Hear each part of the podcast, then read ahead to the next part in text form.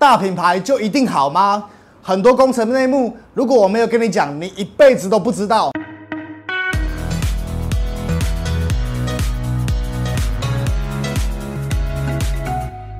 嗨，大家好，我是 Cam，今天要跟大家分享一下，到底我们买房子如果要买新城屋、要买预售屋的话，我应该要买大品牌还是小品牌？很多人陷入一个迷思，就是好像大品牌就会一定比较好，小品牌就一定比较不好。其实那个没有绝对，Ken 会带大家来看看什么样的分析。Let's go。那我先来跟各位分享一下吼，什么叫做品牌迷思？我们举凡吼，大家平常比较在报章杂志上面看到的品牌，比如说远雄建设，比如说新富发建设、太子建设、总泰建设等等的。其实不论是什么样的品牌，他们终归一句就是建设公司，他们就是建商。建商来讲，就是要获利赚钱。那只是说每一个建设公司有不同的体制，每一个建设公司有不同的销售通路而已。那大品牌就一定不好吗？也没有一定。大品牌有什么好？首先，大品牌它会比较有制度，比较有规模化，比较 SOP。举凡我们开始开发到一块土地，那土地的评估，然后一直到把它形成变成大楼，销售到售后服务，大品牌因为深耕很多年。所以他们会有一个固定的 SOP，比如说新复发建设，它一定是在我们还没开案这个案子以后，它下一个案子就已经预备好，它开发的土地在哪里，然后并且专业团队就直接进驻了。那这个就是他们拥有一个资源。所以大品牌因为体系很大，所以它销售通路也相对比较完整。这是大品牌的第二个我们所谓的好的资源。那大品牌因为品牌知名度够高，所以有品牌的加持，这个案子保值性也会比较好。这些有品牌的加持，我们的这个建案的保值性也会比没有品牌的保值性还要高。可是魔鬼就出在这个细节，你以为大品牌这些很好，它都没有问题吗？错，大品牌还有一个非常大的一个缺点，就是因为它的量体相对来讲比小品牌的建设公司还要大，所以它的妥善率通常会比较低一点点。举凡我们很多的小品牌，因为它的案子它并没有一次盖很多，它可能只要盖十户、二十户而已。所以它可以针对每一户、每一户、每一户的去做很完善的去检查，那这些就是小品牌的一个建设公司可以帮我们保护到的。那因为大品牌建设公司它一口气量体就是一百户，就是两百户，就是甚至上千户。所以难免会有几间房子不小心产生出，比如说漏水，好像我们的防水层没有去盖好，像我们的防水层没有去怎么样去维护好等等这些小问题，这个就是大品牌的一个比较大的一个缺点。那我们讲完了大品牌之后，我们来讲一下小品牌建商。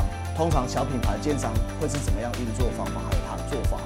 小品牌建商通常都是属于在地型的建商。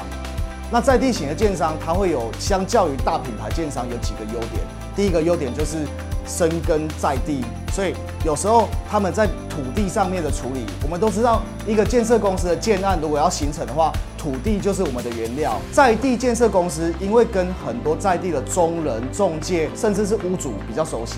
所以有时候在取得土地的时候，他们都会比大品牌的建设公司还更有优势，因为大家都是互相认识的，大家都是人际关系互相交流的。所以有时候小品牌的建设公司可以拿到的第一手资讯，会比大品牌还要拿到更便宜。所以这个就是小品牌的建设公司可以获取的成本比较低的一个很好的优势。那自然土地如果我们的成本如果低的话，我们就可以在售价上面的话回馈给消费者也会偏比较低一点点。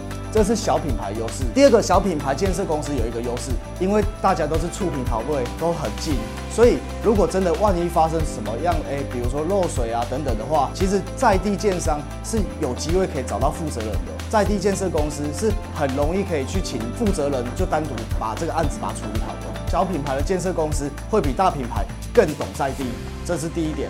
那有优点，当然就会有缺点。缺点是什么东西呢？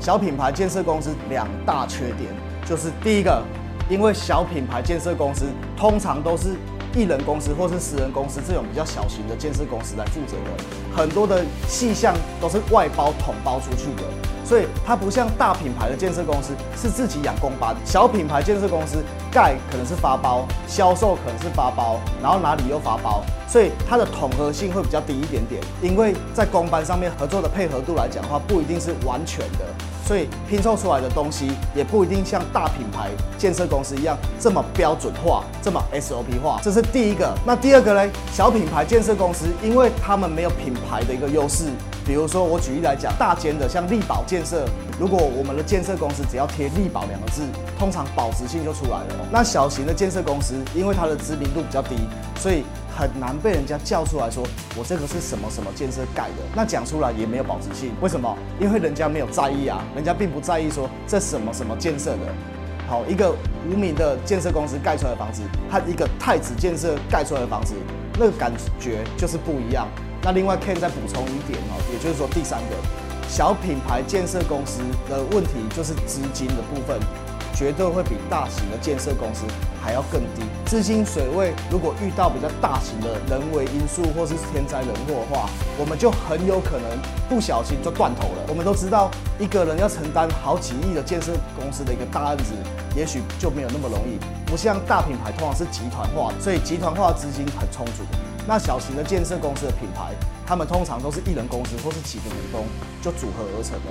所以当遇到这种比较大型的灾难，就有非常非常多的建设公司盖到一半就断头了。那我们的消费者保障通常就是在这里的时候被体现。那以我的观点来讲的话，其实不论是买大品牌还是买小品牌，建设公司的之后的售后服务的那种态度才是最重要的，比买大买小还更重要。因为售后服务会直接会影响到我们的生活品质。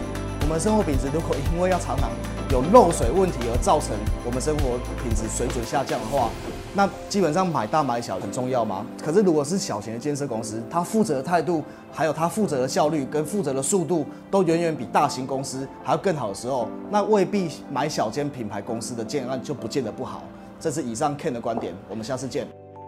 以上就是我们这一集的内容。如果你喜欢我的 Pocket 节目，请帮我订阅起来，这样你就不会错过下一集精彩的节目喽。我是买房首购专家 Ken，我们下一次见，拜。